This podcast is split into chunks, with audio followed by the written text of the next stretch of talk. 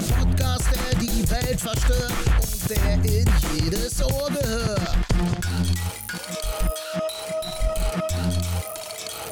Hallo liebe Wacky World Freunde.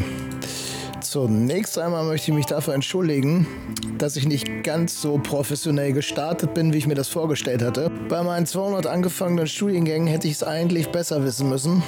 Aus der Musiktheorie hätte ich das Wissen um die fehlende Titelmelodie. Das hätte bei mir Schmerzen hervorrufen müssen. Die Literaturwissenschaft hätte mich dazu drängen müssen, mehr Tiefgang äh, in meine Sätze zu treiben. Und die 2670 Äs zumindest als Kunst zu verkaufen. Und die Kunstgeschichte und das Grafikdesign hätten mich bluten lassen sollen beim Anblick meiner tristen Grafik. Das äh, habe ich alles im Nachgang geändert. Es ist mir auch im Nachgang bewusst geworden, so auf einen Schlag. Ich habe mich im Bett hin und her gewälzt und Blut geheult wie eine, eine Madonnenstatue. Aber da ich ein nach vorne gerichteter Mensch bin, habe ich, wie gesagt, die ganzen Makel in den letzten Tagen abgestellt. Ich habe die Grafiken verbessert, die Webseite gepimpt und ich werde mich heute in dieser Folge dazu zwingen, nur 2600 69 RS abzusondern. Und eine Titelmelodie habe ich auch noch aus der Taufe geholt. Wer mich noch als Jugendlich aus jugendlichen Zeiten kennt, äh, also wer dann auch noch lebt jetzt im Moment, dann der mich kennt, der weiß, dass ich mal in jungen Jahren mal Freestyle gerappt habe. Ich war mal bei Battle of the Year 1996 in Celle in der CD-Kaserne. Da stand ich, kein Witz, mit fettem Brot auf der Bühne. Die waren damals noch gar nicht bekannt.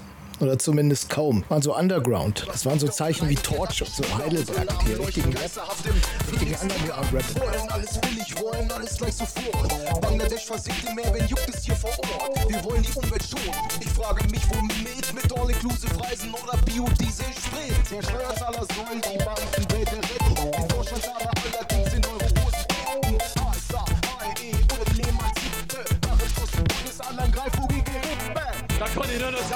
die hat nicht mehr alle Nadeln an der grünen Tanne.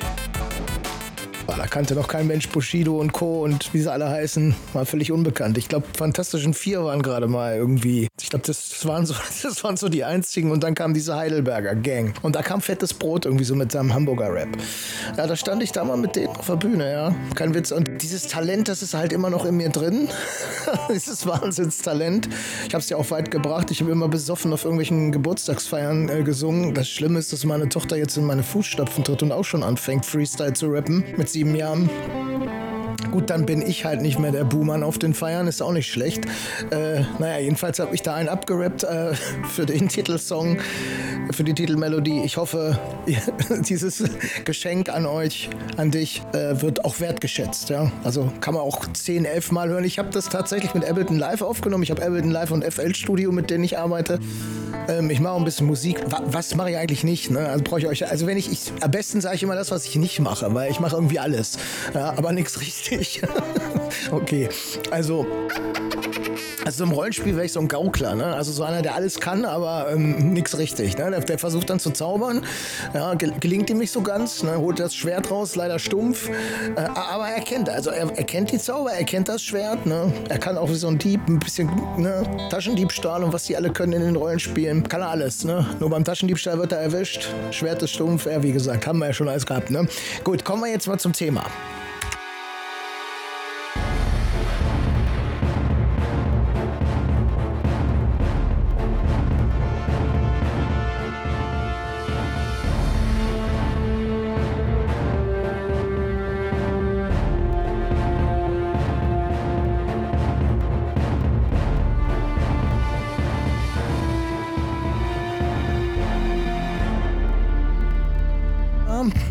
Geht um Elon Musk und seinen Kauf von Twitter. Also laut Tagesschau hat er insgesamt 44 Milliarden Dollar rausgehauen für das ganze Ding. Und davon waren 13 Milliarden Fremdkapital, irgend so ein Finanzdienstleister Morgan Stanley. Und 12,5 Milliarden hat er quasi aus eigener Tasche finanziert.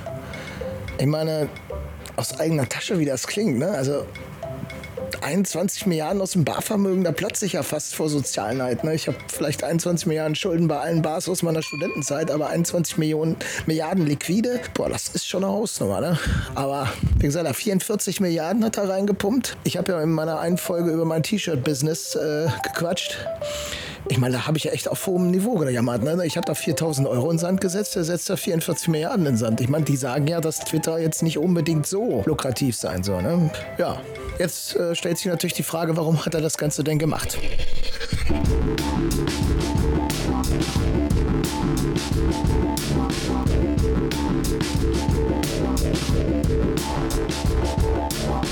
Ich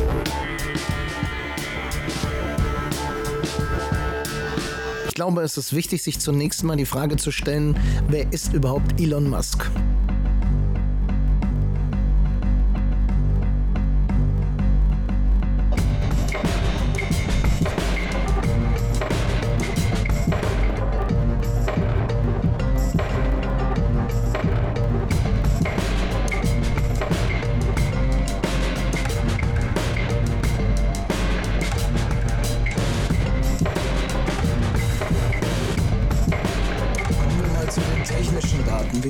Nennen würde. Ich halte die für nicht so relevant.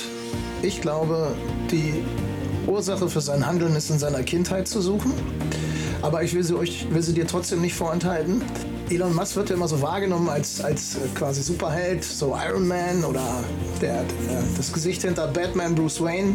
Ist nicht ganz unbegründet, denn er hat echt verdammt viel geleistet. Das muss man neidlos anerkennen. Also mit 24 hat er äh, mit seinem Bruder Kimball die erste Firma gegründet, ähm, Zip2.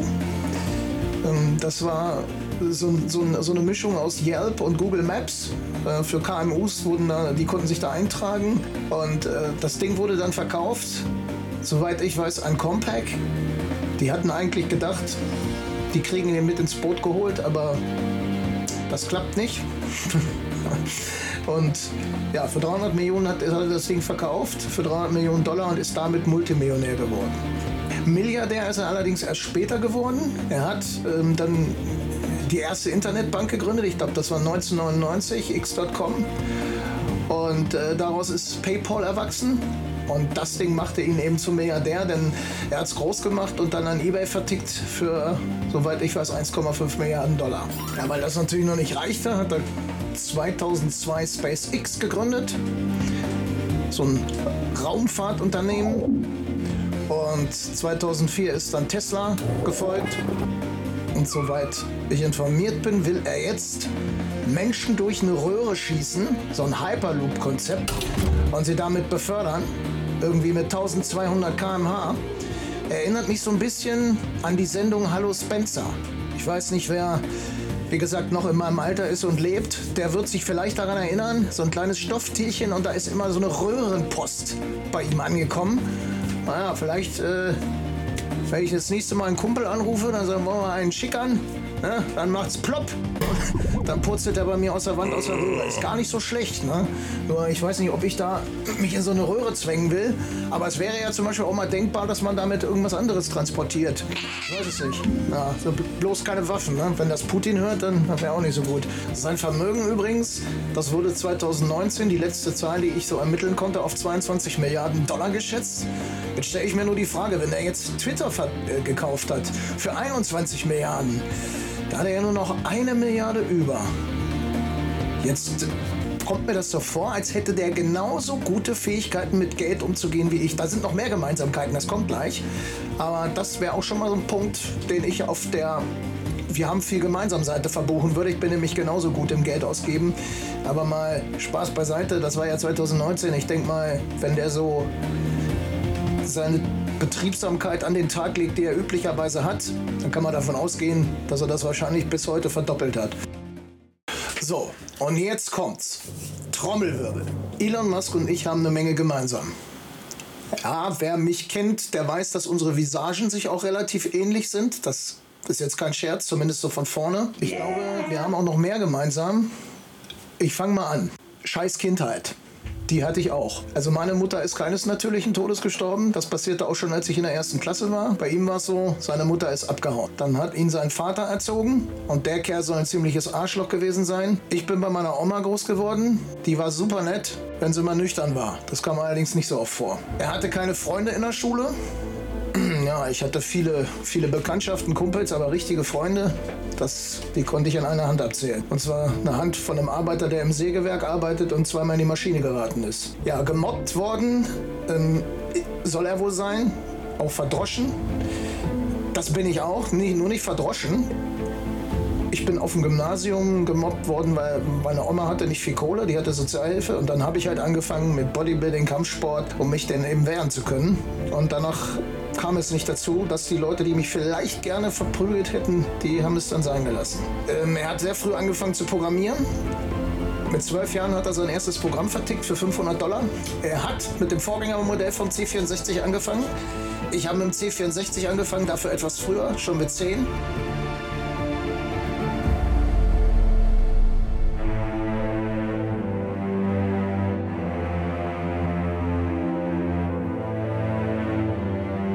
Elon Musk gilt als hochbegabt und soll ADHS haben, laut einiger Psychologen. Dazu werde ich mich jetzt hier im Podcast nicht äußern.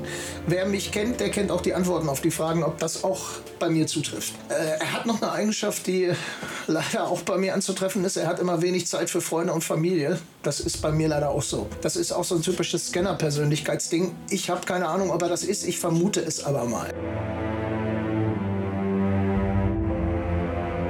Eins hatte ich noch nicht erwähnt, er ist auch sehr straight. Auch das ist bei mir der Fall.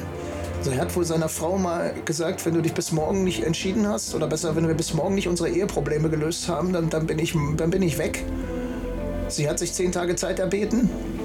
Am nächsten Tag hat er seinen Koffer gepackt. Das ist ähm, auch mein Style. Ähm, das können, damit können viele nicht gut umgehen, das weiß ich.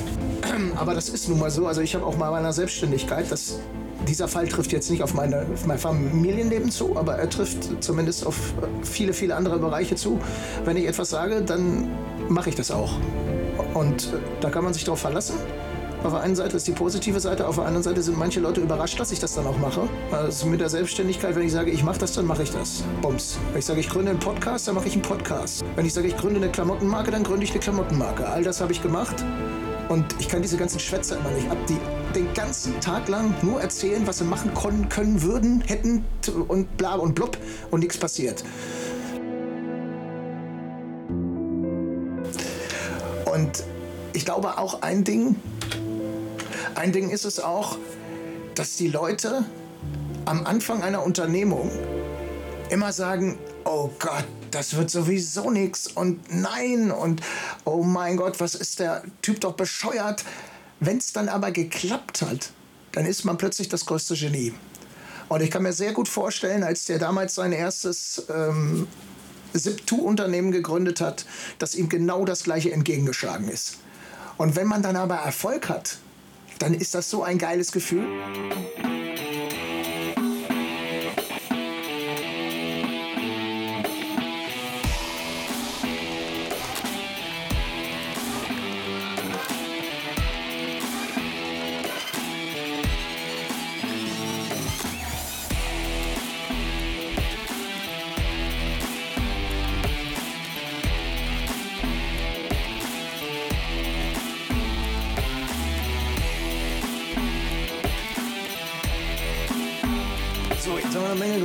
Über mich und über Elon.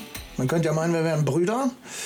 Ich muss da mal nachschauen. Vielleicht ist da ja doch was dran. Dann könnte ich da erbemäßig vielleicht ein bisschen was rausholen. Der ist ja ein paar Jahre älter als ich. Dann könnte ich die letzten drei Jahre im Altenheim, da könnte ich doch mal richtig abgehen. Na, mal gucken. Ich werde da noch mal so, wie heißen die Erbenermittler beauftragen? Vielleicht kommt da ja was bei raus. Äh, ja, genau. Und ähm, jetzt stellt sich natürlich die Frage vor diesem Hintergrund, Warum hat der ein angeschlagenes Unternehmen wie Twitter gekauft? Und die Antwort werde ich euch im nächsten Kapitel geben.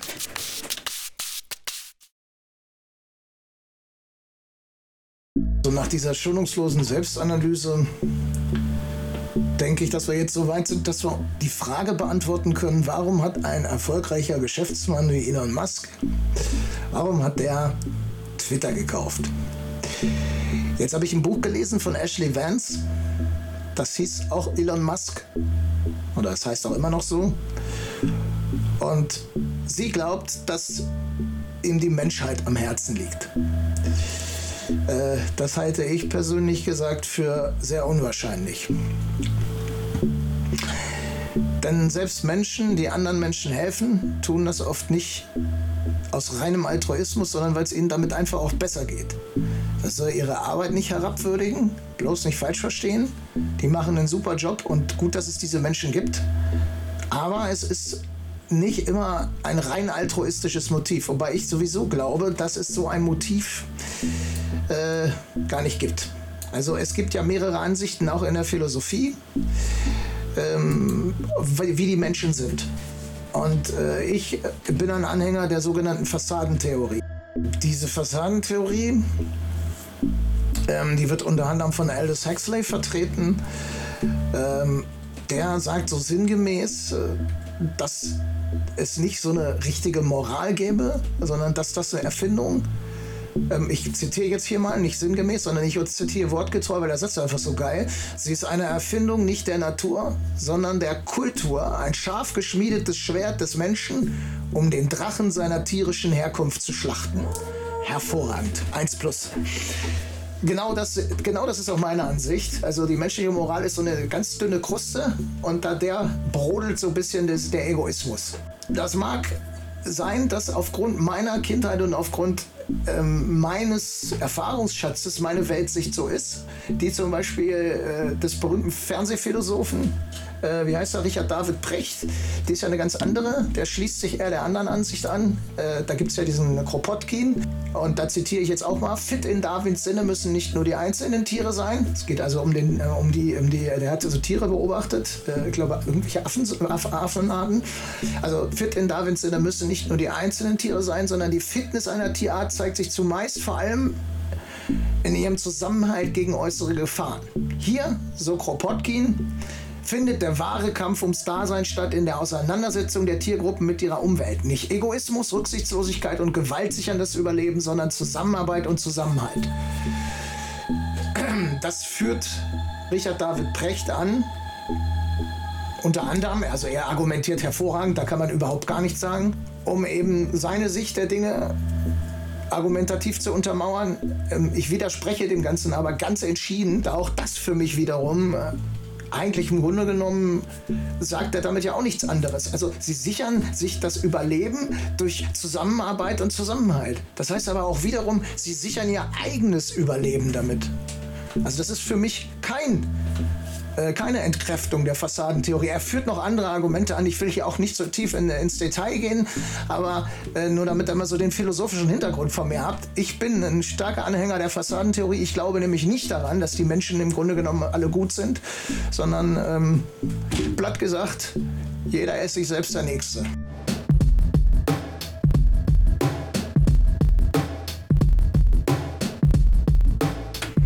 Da ist mir noch einer eingefallen und zwar, es gibt auch einen sehr klugen Philosophen, Schmidt-Salomon. Und den zitiere ich jetzt auch nochmal. Ausgehend vom Beispiel der bösen Stiefmutter im Märchen erläutert Schmidt-Salomon Hamiltons Regel. Nach dieser verhalten sich Menschen eher altruistisch als egoistisch, je näher ihnen die Empfänger der Handlung biologisch steht. Müsste es nicht stehen heißen? Naja, egal. Ähm, wenn man mal guckt, wie nah man sich selbst biologisch steht, dann kann man daraus ja schließen, wie altruistisch man handelt, wenn es um einen selbst geht. Das war jetzt, damit ist der Ausflug in die Philosophie beendet. Cut. So, kehren wir mal zurück zum Motiv. Der hat selber gesagt, jetzt kommt wieder ein Originalzitat. Twitter hat außergewöhnliches Potenzial. Ich werde es freisetzen.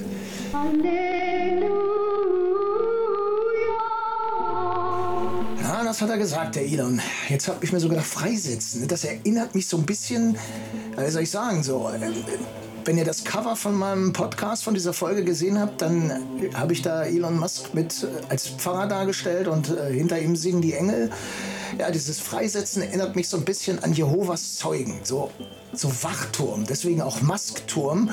Also äh, es folgt jetzt das heilige Twitter-Gewitter des großen Elon Musk. Ja, das ist so der erste Gedanke, der kam, als ich dieses Zitat gehört habe. Ich werde es freisetzen. Ja, so, so ein bisschen, ja, Jesus-Video. Ich pack, ich hole die Maske raus. Ne? Das ist das Buch von Andreas Eschbach. Ja, die äh, ganz interessant ist auch, dass ähm, ich so ein bisschen Parallelen jetzt, jetzt kommt die nächste Parallele, die ich sehe, so ein bisschen zu Berlusconi sehe keine Angst, die unterscheiden sich gravierend. Aber es gibt so eine, eine, eine Gemeinsamkeit, die mögen beide keine Juristen, die ihnen vorschreiben, was sie zu tun haben. Und zwar, was, was sie zu tun haben, basierend auf dem, was das Volk als Verfassung gegeben hat und äh, was das Volk als Gesetz gegeben hat. Also demokratische Grundlagen, Rechtsstaat, Staatsprinzip, Paragraph, Artikel 28 Grundgesetz müsste das sein. Ich sag, weiß es sogar noch, glaube ich. Falls es falsch ist, dann, äh, dann, dann würde ich euch raten, dann ändert einfach das Grundgesetz. Das ist einfacher, als mich zu überzeugen. Der hat das eben gemeinsam mit dem Berlusconi, dass sie die, die das nicht mögen, wenn denen Juristen reinquatschen. Und äh, diese Twitter-Chefjuristin, äh, ich habe nur mitgekriegt, dass die jetzt äh, irgendwie eine Welle von beißender und rassistischer Kommentare im Netz äh, ertragen muss. Und da hat der Elon Musk ihr wohl irgendwie, dazu hat er wohl beigetragen mit seinen Tweets. Und das erinnert mich halt stark an Berlusconi. Auch, dass der, ähm, er muss wohl trotz Übernahme, ähm, muss er auch weiterhin, wenn er jetzt Tweets schreiben möchte über sein Elektroauto-Unternehmen, dann müssen, müssen die abgesegnet werden von irgendwelchen Juristen. Und äh, da hat wohl ein New Yorker Richter hat wohl äh, seinen Antrag abgewiesen, ähm, dass das aufzuheben sei. Alleine, dass er diesen Antrag stellt, zeigt ja, er möchte absolut durchregieren. Da soll kein Arsch mehr kommen und ihm sagen, hey, pass mal auf, wenn du jetzt hier ne, über, äh, über, über dein Tesla-Unternehmen die ganze Zeit äh, ein Tweet nach dem anderen abschickst, dann, äh, ja, dann, dann geht das nicht. Und dass dieser Richter ihm das verwehrt hat, das wäre in Deutschland mit Sicherheit auch so gewesen. Denn wir haben ähm, das GWB, das ist das Gesetz gegen Wettbewerbsbeschränkungen. Das bedeutet nicht, dass sich da Unternehmen wehren können, sondern das ist ein Gesetz, das wendet das Kartellamt an. Und zwar, wenn Unternehmen versuchen, den Markt zu beherrschen, wenn sie eben versuchen, den Wettbewerb auszuschalten. Da gibt es Paragraph 18, Marktbeherrschung, Paragraph 20 und so weiter. Ähm, habe ich alles an der Uni gehabt. Da gab es einen Sonderkurs über Kartellrecht und genau den habe ich belegt. Deswegen kenne ich mich da ein bisschen mit aus. Und äh, das ist ein klassisches Ausnutzen einer marktbeherrschenden Stellung. Und das geht gar nicht. Es kann nicht sein, dass er, den, dass er so einen Kurznachrichtendienst missbraucht, um sein Unternehmen da äh, zu, zu beweihräuchern. Also das muss man sich mal reinziehen. Ne? Und, und, dagegen klagt er dann auch noch. Also das zeigt ja, äh, das hat nicht viel mit Menschheit retten zu tun. Ich weiß es nicht. Also äh, jemand, der die Menschheit retten will, der haut, der, der dreht nicht solche Pioretten und versucht äh, jeden auszuschalten. Das ist äh, Berlusconi-Style. So, aus psychologischer Sicht. Ich bin kein Psychologe, ich habe mich damit aber beschäftigt. Ich habe es ja schon erzählt, ich habe mal so einen Thriller geschrieben, angefangen. Also ich fange alle sechs Monate ein Buch an, im Übrigen, habe ich glaube ich schon erwähnt. Und da habe ich mich eben mit Motivpsychologie beschäftigt. Warum machen Menschen bestimmte Handlungen? Und da gibt es so drei äh, wesentliche Motive. Und da gibt es als erstes mal das Leistungsmotiv, das Anschlussmotiv also das Leistungsmotiv kann man in einem Satz zusammenfassen, ich will gut sein oder der Beste. Dann haben wir das Anschlussmotiv, ich will Freunde haben, ich will gefallen, ich will everybody's darling sein. Und dann haben wir das dritte, ich will Kontrolle und Macht ausüben, das ist das Machtmotiv. Beim Leistungsmotiv unterscheidet man noch, also das ist Personen, äh, sozusagen, also ich unterscheide selber, ich nenne das mal so positiv, die Psychologen nennen das so mit einer starken Hoffnung auf Erfolg. Diese Leute streben danach, ähm, immer besser zu sein als andere. Und dann gibt es eben die, die unheimliche Angst vor Misserfolg haben. Die versuchen auch Auseinandersetzungen zu vermeiden. In die äh, Sparte würde ich ihn nicht einordnen, sondern eher der, zum Teil ins Leistungsmotiv. Ähm, bei dem Machtmotiv, also der, was nicht in Frage kommt, und das wäre dieses Menschheit retten, das wäre das Anschlussmotiv für mich. Also äh, das passt überhaupt nicht zu seinem sozialen Auftreten. Ja, das passt, das passt, äh, da, da passt gar nichts. Also gehe ich davon aus, dass das ohne jetzt Psychologie zu studiert zu haben, dass das überhaupt nicht, das, das schließe ich von vornherein aus, darum quatsche ich da auch nicht lange drum rum. Interessant ist für mich allerdings das Machtmotiv. Das, das äußert sich in dem Bedürfnis, äh, sich stark und einflussreich zu fühlen. Also wenn man die dreimal so auch so sehr simpel äh, vergleicht, dann hat man so die Anregung. Ähm, das heißt so der, der, Trigger, das ist beim Anschlussmotiv eben Situationen, also in denen man so mit, mit Personen in Kontakt, in denen es um Interaktion, soziale Interaktion geht. Beim Leistungsmotiv Situationen, in denen es um Vergleiche geht. Und beim Machtmotiv Situationen, in denen andere Menschen kontrolliert werden können. Wie auch immer. Man kann ja Kontrolle nicht nur dadurch ausüben, dass man jemanden Handschellen anlegt, sondern unter anderem dadurch, dass man deren Handlungen beeinflusst in ganz großem Maße, dass man deren Wissen beeinflusst. Ähm, genau. Und äh, bei den Zielen unterscheiden die sich. Also äh, bei einem Anschlussmotiv ist es so, dass äh, das soll also eine, eine, wechselseitig positive Beziehung wird angestrebt, Zurückweisung soll vermieden werden. Beim Leistungsmotiv ist es eben auch klar, ne? man möchte besser sein oder eben auf keinen Fall schlechter. Und äh, beim Machtmotiv ist es das Erleben und Verhalten anderer zu kontrollieren zu beeinflussen und Kontrollverlust zu vermeiden. Und jetzt sag du mir, was trifft hier zu?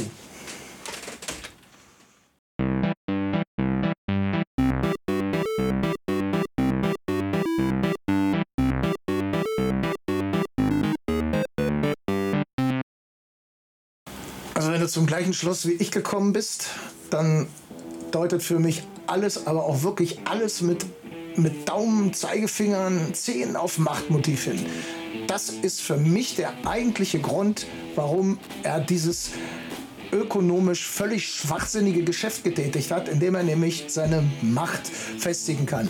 Das wird dadurch auch noch untermauert, dass er eben jetzt noch versucht, die Juristen auszuschalten. Und ich habe irgendeinen Tweet von ihm gelesen, dass ihm die UI von, also das User Interface, ähm, nicht gefällt. Dann kauft er eben das Unternehmen, das dieses User Interface hergestellt hat. Das erinnert mich immer so an diese Geschichten von den russischen Oligarchen, die in Skiorte der Schweiz einfallen. Ähm, äh, komisch, dass ich dieses Verb benutze. Ich weiß auch nicht.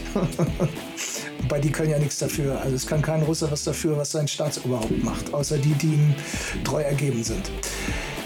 Ähm, oder besser gesagt, die ihm freiwillig treu ergeben sind, muss man auch nochmal dazu sagen. Jedenfalls, da gibt es ja diese Stories, die fallen dann in irgendwelche Skiorte ein, ob es äh, Schweiz, Österreich ist oder. Und wenn die Probleme in irgendeiner Kneipe haben, dann kaufen die die schlichtweg. So. Und wer würde bei diesen Leuten auch nur im Ansatzweise denken, die wollen die Welt retten? Wer würde im Ansatzweise denken, dass sie irgendwie äh, Friede, Freude, Eierkuchen haben wollen. Wer würde im Ansatz denken, dass es denen um Leistung geht? Worum geht es denen? Es geht denen um Macht. Ich kann diese scheiß Pinte hier kaufen und du Wichser fliegst raus. So, und nichts anderes, nichts anderes macht Elon Musk. So, das ist meine Ansicht, die, müsst, die musst du nicht teilen, aber ich bin ziemlich überzeugt, dass genau das der Grund ist, warum er so jetzt handelt und warum er auch in Zukunft so handeln wird. Und jetzt kommt der Bogen zur Kindheit. Das ist ich habe das in gewissem Maße auch. Ich freue mich, wenn ich meinen Einfluss erweitern kann. Allerdings nicht im Sinne von Macht, sondern ich würde auch unter das Machtmotiv und unter das Leistungsmotiv zu subsumieren sein, meine Handlungen.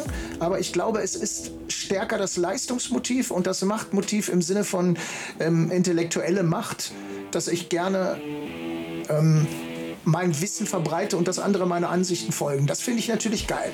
Wer verleugnet, wer als jemand, der im Social-Media-Bereich aktiv ist, das verleugnet, ja, der lügt sich halt in eine Tasche. Das kann man jetzt machen. Klingt natürlich geiler, wenn man sagt, ich will die Welt retten. Ich kann das am Ende auch noch mal sagen, aber ich bin lieber ehrlich. Äh, ich bin lieber ehrlich, ich habe Macht- und Leistungsmotiv, aber ich habe es eben nicht, weil ich Menschen kontrollieren will, sondern ich möchte so ein, so, ich habe ein starkes Sendungsbewusstsein. Aber das würde wahrscheinlich darunter zu subsumieren sein. Ganz klare Sache. Nochmal zu Einsatz noch dazu. Ich halte Elon Musk nicht für einen schlechten Menschen. Auf keinen Fall. Ich halte ihn allerdings auch nicht für einen Altruisten oder für einen Menschheitsverbesserer. Er ist, wie ich in kleinem Maße, wie viele andere auch, jemand, dem es Spaß macht, Macht auszuüben. Bei ihm ist es sogar Kontrollmacht und intellektuelle Macht. Bei mir ist es nur intellektuelle Macht. Und er hat eben aufgrund seiner Kindheit dieses ähm, Gefühl, ich bin nichts wert. das ist immer wieder da. Das äh, ist auch bei mir da. Das muss man so sagen. Das ist ein, wer so eine Kindheit hat, der kommt. Also entweder wird der Serienmörder, ja. Äh, oh, was ist das denn? Jemand bei? Oh, Entschuldigung, meine Güte. Nee, äh, entweder wird der Serienmörder oder der wird eben sehr stark leistungsorientiert. Und die Entscheidung hat man im Übrigen nicht immer selbst. Wenn dann Leute sagen, ja, scheiß Kindheit, ne, haben viele gehabt, habe ich auch gehabt. Ja, klar habe ich das, aber ich sehe es nicht so, dass man immer die Wahl hat. Man hat nicht immer die Wahl. Also es gibt noch viel, viel, viel, viel beschissenere Kindheiten, als Elon Musk und ich sie zusammen hatten. Und äh, da kannst du wirklich nichts so machen. Da, da, sind die, da sind die Leute kaputt am Ende. Also das, ich habe da viel drüber gelesen und ich kenne auch einige Fälle, ähm, mit denen ich selber befreundet war. Da, ich, da bin ich ganz sicher, dass die Eltern einen großen Teil der Schuld daran tragen, dass das aus denen geworden ist, was aus denen geworden ist. Aber das äh, nur am Rande. Also, der eine Satz war, ich halte Elon Musk nicht für einen schlechten Menschen. Damit soll es ja auch enden. Ach nee, eine Sache noch ich habe so ein bisschen Angst, dass der Trump jetzt zurückkommt. Das muss man, das ist ja auch noch so ein Punkt, den habe ich noch eben vergessen. Also wenn das passiert, dann wird das schwierig mit dem neuen Mastton. Da muss man sich ja mal vorstellen. Da sind so zwei Leute, die mit der ausgeprägten Machtmotiv äh, die wollen dann, äh, die, die twittern dann um die Wette. Da gibt es keine äh, Twitter-Gewitter, dann gibt es Twitter-Geschepper. Und dann stellt sich die Frage, dann sollen die doch noch den mit dem freien Oberkörper holen. Hier, wie heißt er? Den Putin, der halbnackt da auf dem Klepper rumjackelt. Äh, äh, dann noch den Gerhard Schröder, den Supernarzissten, ähm, der mit seinem Zaunrütteln da am Kanzleramt, schade, dass kein Strom drin war. Und der Schröder, das habe ich jetzt auch nicht politisch gemeint. Mir ist SPD, FDP. Ich bin ein absoluter Wechselwähler. Ich gucke mir an, was haben die im Programm. Wen ich nicht wähle, sind die Radikalen. Äh, egal welche, welche Seite. Aber ähm, ansonsten, äh, der, politisch äh, war das kein Statement. Aber der Gerhard Schröder, der ist ja tatsächlich bekannt dafür, dass er eine, eine narzisstische Persönlichkeitsstörung haben soll. Und das, das, sagen nicht nur ein paar Psychologen. Das, ich glaube, da, da brauchen, muss man nur ein paar Minuten zuhören. Und äh, ja, wenn die ja jetzt so eine Selbsthilfegruppe machen, das wäre natürlich nicht schlecht so. Ja, aber dann ist das mit dem Mastturm weg. Das, also das, das wird ein Gehacke. Da will der Putin mal Chef sein, dann will der, ne, der Trump, der ist ja ganz problematisch. Und bei ihm denke ich, der, ist, der hat immer so eine rote Birne, der säuft bestimmt viel. Dann glaube ich, dass er, dass, der Putin ist bestimmt durchtrainiert. Das glaube ich schon. Er ist so, ne, der war ja auch mal irgendwie in so einem Geheimdienstkader das wird knallhart. Der Tesla hat einen Willen wie Stahl. Ich glaube, den Trump, der ist, hat zwar die größte Fresse, aber den kriegen sie als erstes platt. Und ja, Gerhard Schröder, gut, David, der ist, vielleicht kriegt er noch den alten Männerbonus eine ganze Weile, weil er ist ja nun ein bisschen älter. Ne? Aber dann würde ich, denke ich mal, ist der Platz zwei und dann wird es ein Battle werden zwischen ähm, Elon Musk und Putin. Und da kann ich ganz ehrlich sagen, da gönne ich Elon Musk mit vollem Herzen den Sieg.